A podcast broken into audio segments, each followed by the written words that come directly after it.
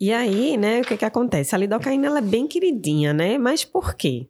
Né, Claudinha, tu sabe dizer por que, É, que a gente gosta? A gente gosta muito da lidocaína, primeiro pela segurança, né? Que a gente, como viu, é do grupo Amida e ela Isso. tem uma durabilidade razoável para a maioria dos procedimentos. Então, ela inicia muito rápido sua ação. Então, a gente Isso. não precisa anestesiar e ficar lá horas, minutos, muito tempo para fazer o procedimento. Então, a ação dela já se inicia em poucos minutos. Dois, Dois, a cinco minutos. Pronto, pois então é, você anestesiou, foi separar um material, pronto, o paciente já está anestesiado. Isso. Então é muito tranquilo para fazer em consultório, para procedimentos rápidos, né? E se você precisar, você pode inclusive prolongar um pouco mais esse efeito. Como é que a gente faz, Regina, para isso acontecer? Então, a lidocaína, ela pura, né? Ela vai durar aí em torno de 30 minutos a 2 horas. Mas se você associar com vasoconstrictor, normalmente a epinefrina, ela aí pode durar até 6 horas, né?